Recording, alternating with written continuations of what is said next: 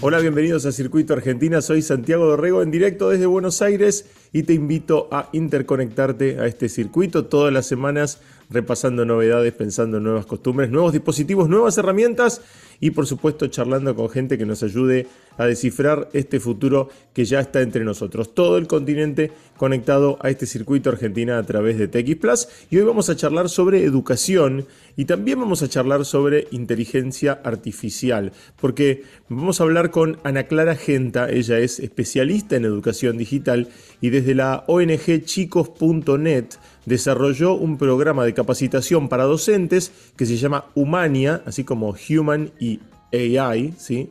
Human y Inteligencia Artificial, Humania, que ya le dio herramientas a más de 3.000 estudiantes y profesores de Argentina, de Uruguay y de Chile, todo sobre el buen uso de la inteligencia artificial en las escuelas, herramientas para profesores. Desde chicos.net ellos presentaron este proyecto a google.org, que es el brazo filantrópico de Google, y recibieron 100 mil dólares para desarrollar este programa de capacitación, lo desplegaron y ahora a mitad de año eh, ya tuvieron una serie de capacitaciones que logró eh, enseñar estas herramientas a un montón de docentes y que lo van a seguir haciendo y de hecho están los recursos online. Ahora ella nos va a dar todos los detalles, pero eh, vamos a conocer recién las claves de esta iniciativa después de la música. Vamos a escuchar la última canción, el último lanzamiento de Miley Cyrus, Used to Be Young. Y ya estamos con Ana Clara Genta de chicos.net para charlar sobre esta iniciativa que hicieron junto con Google. Ana Clara es eh, especialista en educación digital eh, ¿Hace cuánto que estás en Chicosnet? Ana, ¿cómo andas? Bien, bien, muy bien. ¿Cómo estás vos? Eh, hace unos años ya, eh, atravesando distintos proyectos y desde un año, desde un año esta parte intensivamente en este proyecto del que vamos a estar conversando ahora. Humania, o Human, o Human EA, este, como inteligencia artificial. ¿cómo, ¿Cómo surge esta idea? Eh, surge en principio a partir de un financiamiento de Google. Presentamos un proyecto como organización eh, del tercer sector eh, especializada en el vínculo de niños, niñas y adolescentes con la tecnología. Y teníamos un poco internamente esta cuenta pendiente de empezar a abordar el aprendizaje de inteligencia artificial. A partir de esto presentamos el proyecto, obtuvimos el financiamiento y estuvimos trabajando en organizar, crear una plataforma eh, dentro de la URL o del sitio web de chicos.net, es chicos.net barra humania, em, que es una propuesta de aprendizaje y enseñanza de inteligencia artificial para la escuela secundaria. Ok. O sea que básicamente lo que haces es trabajar con eh, docentes, con, eh, con chicos, no, con docentes, con docentes o con directivos de, de colegios.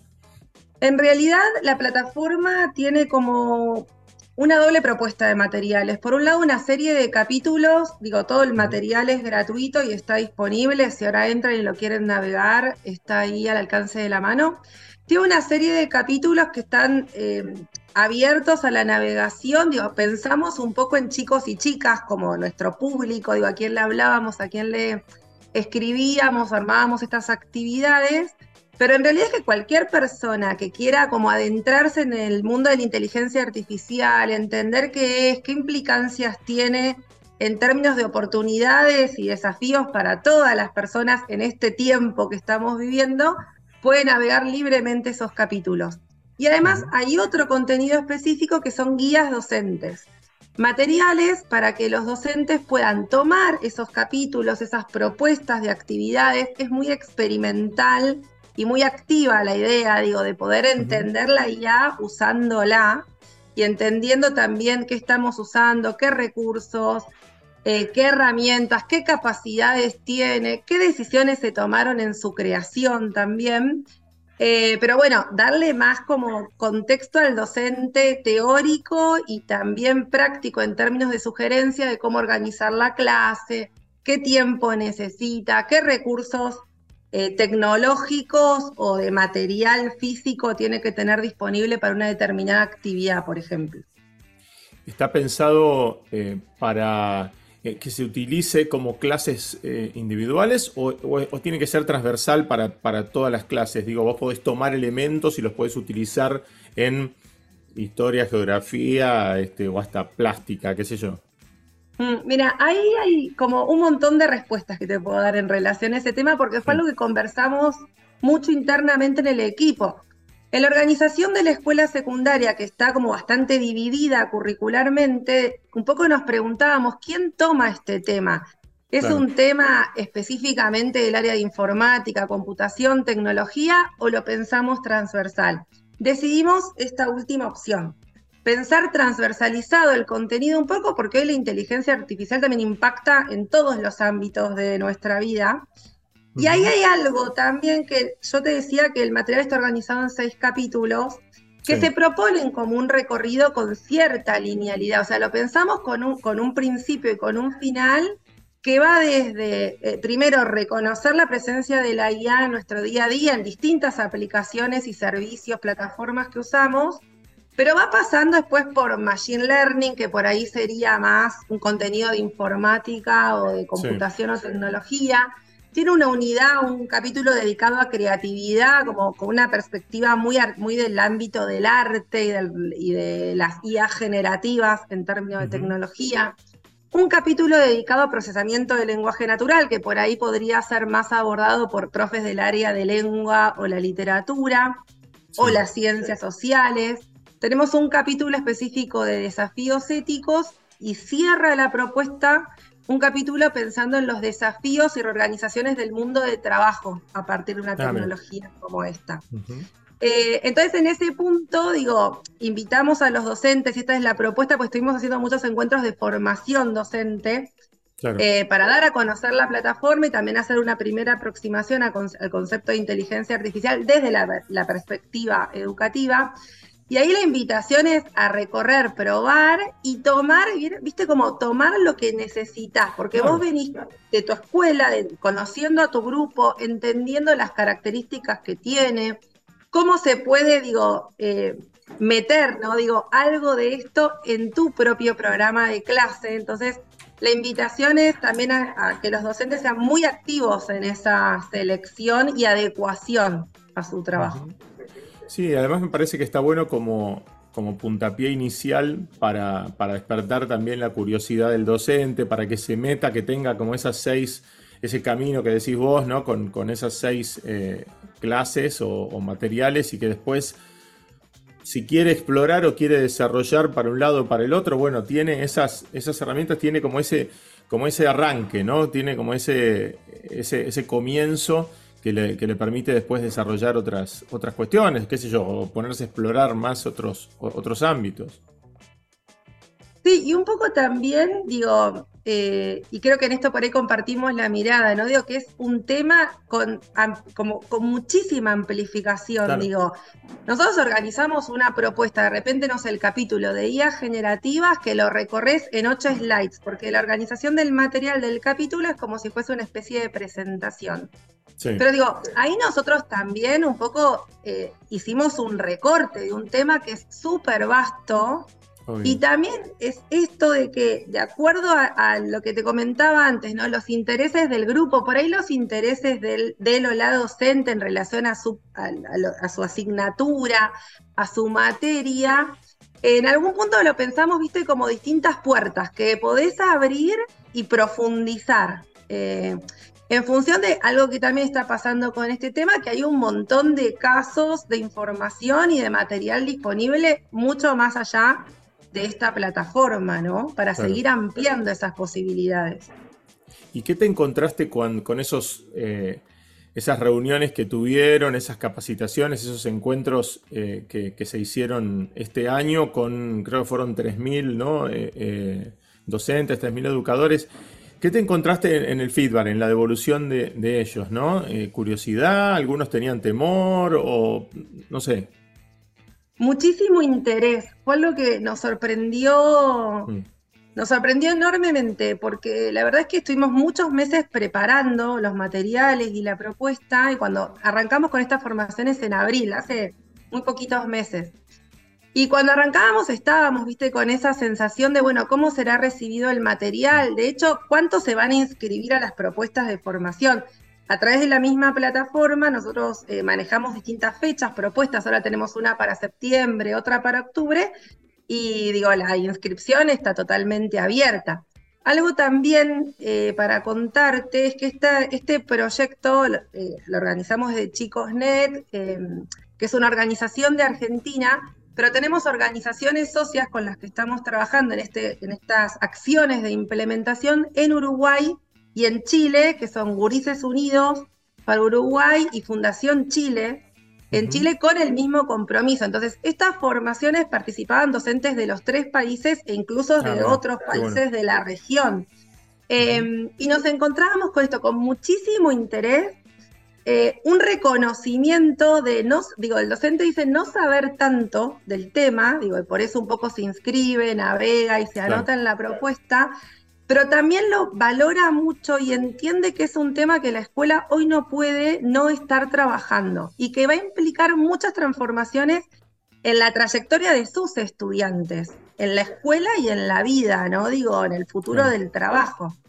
Eh, entonces ahí se da como un clima muy lindo para poder trabajar.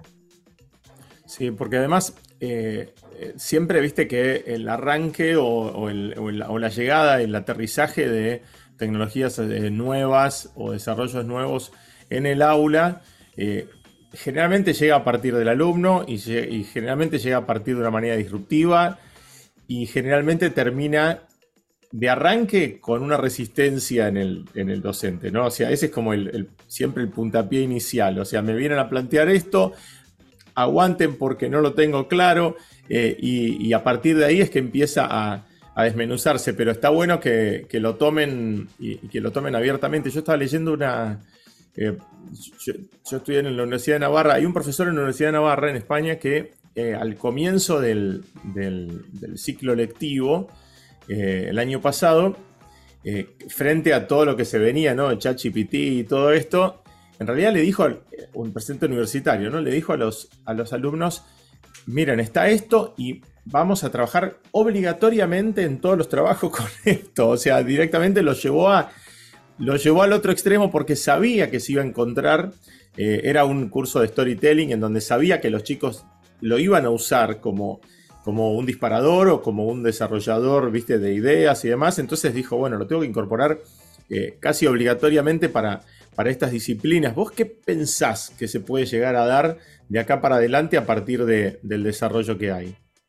Mira, esto que vos, este, esta anécdota, este profesor, nos pasaba a encontrarnos con muchos testimonios de docentes que nos decían, yo sé que mis estudiantes lo están usando eh, para el trabajo adentro de mi materia, y yo no tengo demasiada idea ni de qué es ni de cómo se usa. Obviamente, yo creo que nos pasó algo en el medio de todo este proceso de trabajo que se generó una oportunidad, ¿viste? Que es como de un día, medio que de un día al otro, estalló el tema de inteligencia artificial de la mano de esta tecnología en particular, del chat GPT, que de entrada fue como eh, de gran impacto en los sistemas educativos eh, globalmente. Digo, por ahí más tarde o más temprano llega a nuestros países por cómo se organizan los ciclos lectivos en relación al hemisferio norte. Pero bueno, termina impactando porque está pasando esto. Los chicos, las chicas lo están usando y un poco de la conversación que estamos teniendo con los y las docentes o lo que los, les invitamos a pensar es ¿De qué manera se transforma el trabajo en el aula? Y de qué manera también se transforma como educativamente, digo, lo que tenemos que construir con los chicos y las chicas, porque van cambiando las habilidades. Para usar estos recursos, estas herramientas, lo podemos pensar con el chat GPT en el caso de la generación de texto, pero hacemos el ejercicio también de pensarlo con las guías generativas de imagen, que se vuelve crucial eh, la generación de los prompts, de esos pedidos, de esos textos que hacemos al sistema y el ajuste entre lo que el sistema me devuelve y mi necesidad o mi interés. Y eh, poder seguir sosteniendo ese diálogo, ese intercambio para llegar a un material o a un recurso que a mí, usuario, me sirva para lo que estoy buscando.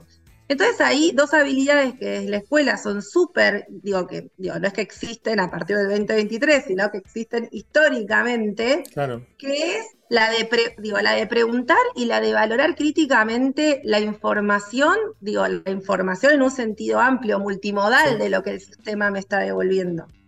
Eh, y cómo se transforma, digo, y también pensar, si querés un poco más filosóficamente o de lo ético, el vínculo humanos-tecnología, que también es como un punto que mm, nos interesa eh, sostener en la conversación siempre con docentes y desde la biografía docente y estudiantes, pensar esto que vos también decías de la historia de tecnologías, ¿no? Digo, una profe el otro día nos hablaba de Encarta. Dice, yo me acuerdo cuando Encarta la escuela, después fue Wikipedia, después fue el teléfono celular.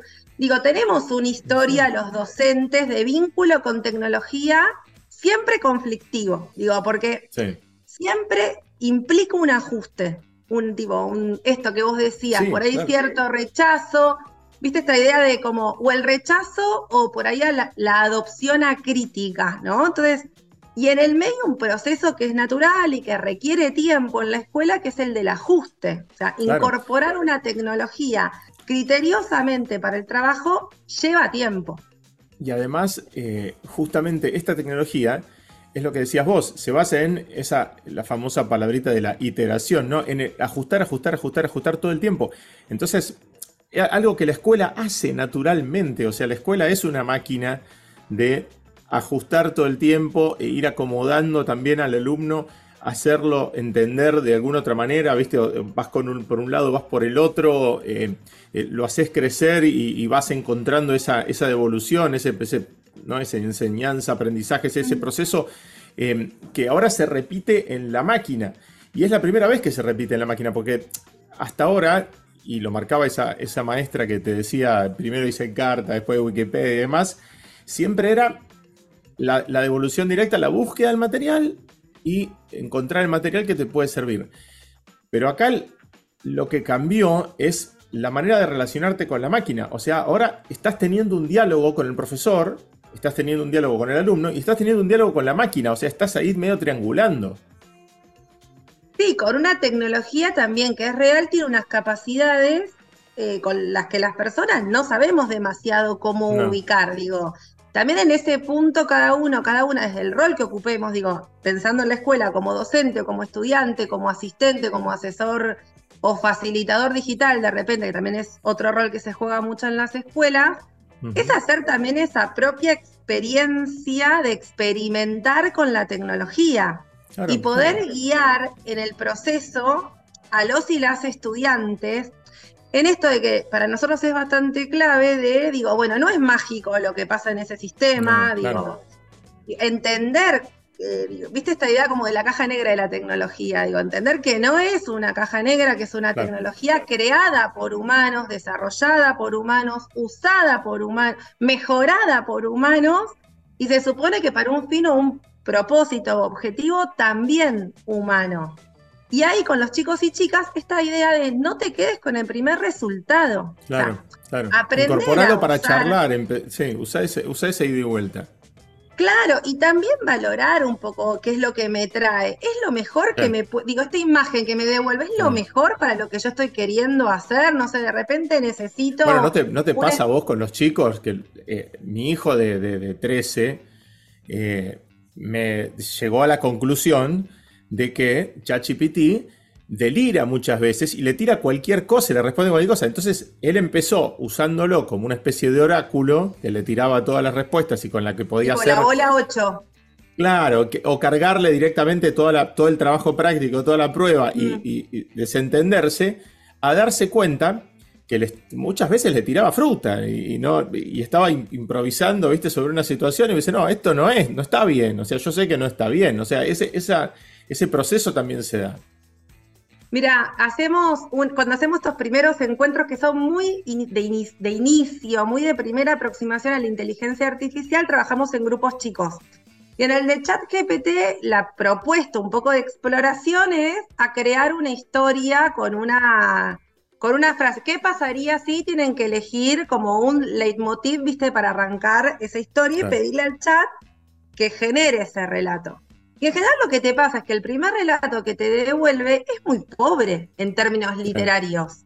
Digo, es muy ABC, tiene un principio, tiene un final, cumple con las reglas de la narrativa, pero después, ¿qué hay de interesante ahí? ¿No? Puede construir un personaje, digo, no hay un conflicto que sea motivador. Entonces, y el juego es cómo podemos seguir perfeccionando ese relato a partir de la potencia, lo importante que se vuelven esos pedidos que hacemos a los sistemas. Y que entre los distintos pedacitos que los sistemas me van dando, digo, y ahí viene de vuelta como la creatividad humana, de poder tomar todos esos inputs y llegar a, a algo que de no ser por ese vínculo con la tecnología, vos per se tal vez no podrías haber construido. Claro. Y eso es interesante de ese proceso. Está bueno eh, como, herramienta, como desarrollo, está bueno que ustedes en, chicos.net lo estén, lo estén trabajando así. ¿Qué pueden hacer los docentes educadores o incluso también alumnos o directivos de escuelas para meterse en esta investigación, en este tema? ¿Cómo llegan a, a Humanía? Eh, la URL, digo, está todo el material disponible online en chicos.net barra humania. Em, nuestra idea también un poco ahora estamos en los primeros meses de lanzamiento que fueron como muy fructíferos. Tuvimos docentes que fue algo también que nos sorprendió participando de todas partes del país. Eh, eso fue como muy federal en el sentido de recibida, muy federal de las distintas provincias, de localidades, ni siquiera de capitales de provincias. O sea, eso, porque además. No, además este encuentro regional que vos dijiste, o sea, con la gente de Uruguay, con la gente de Chile, ¿no? O sea, una colaboración. Y se genera una comunidad muy rica también por el, en el intercambio, digo, porque lo que te pasa siempre en el ejercicio docente, que vos estás como muy metido en la realidad de tus escuelas, de tu ciudad, de tu contexto, y de repente esos diálogos son interesantes porque aparecen otros, otras dificultades, otros problemas, digo, vamos pensando entre todos. Entonces, por un lado, en la plataforma tienen disponibles los materiales, que los materiales de los capítulos se pueden navegar libremente las guías didácticas para docentes y tenemos una pestañita especial dedicada a las formaciones o capacitaciones con las fechas ahí disponibles para los próximos encuentros. Y algo también que probamos como piloto eh, durante el mes de junio, o sea, antes de que acá en Argentina sea el receso de invierno, hicimos una experiencia de implementación de clases con 45 escuelas que estuvieron trabajando en una experiencia de cuatro clases en distintos itinerarios. Hicimos un itinerario de Machine Learning, uno de creatividad y uno de desafíos éticos, en el que estuvimos acompañando, así que la idea es armar em, un, proyecto similar en esta segunda parte del año. Ah, ah, muy bueno. Bueno, toda la gente que quiera entonces meterse, todos los encuentros son, son online, Ana Clara, esos, digamos, ahí no importa la distancia, se pueden enganchar. No, los hacemos por plataforma de videollamada, duran dos horas y tratamos sí de hacer, van, de hecho los hacemos en horarios por fuera del horario escolar. Claro, obvio. Ana Clara, eh, buenísimo lo que están trabajando como siempre desde, desde chicos.net, eh, moviendo un poco, este, levantando la vara y haciendo que el conocimiento llegue a, a todos lados y, bueno, con esta, este trabajo de colaboración junto con, con Google para, llegar a todos los docentes de acá y de Uruguay y de Chile y, que sea también una iniciativa regional y que se vayan contagiando todos en la región también para, para darle más herramientas a, a los profesores y a los chicos. Muchas gracias por el espacio, por poder contar la iniciativa y los esperamos en la plataforma. Gracias, Ana Clara. Saludo grande. Y ahora ya es tiempo de irnos, pero antes les dejo un mensaje de IBM. La tecnología está transformando los modelos de negocios de todo el mundo, creando nuevas oportunidades de crecimiento y nuevos parámetros de eficiencia. IBM es líder en la inteligencia artificial de los negocios y va más allá porque en IBM integran tecnología y experiencia proporcionando infraestructura, software, innovación y servicios de consultoría para ayudar a la transformación digital de las empresas más importantes del mundo. Visita www.ibm.cl y descubrí cómo IBM está ayudando a que el mundo funcione mejor, creando juntos la transformación y el progreso de los negocios de América Latina. Y hasta acá llegamos. Si querés seguir conectado a este circuito, a esta conversación, puedes encontrar más noticias en txplus.com, en Instagram me encontrás como arroba atilo y todos los links a mis redes están en santiagodorego.com. Déjame ahí comentarios en las redes, contame si ya estás conectado a Circuito Argentina. Chau, nos vamos a encontrar nuevamente el miércoles que viene.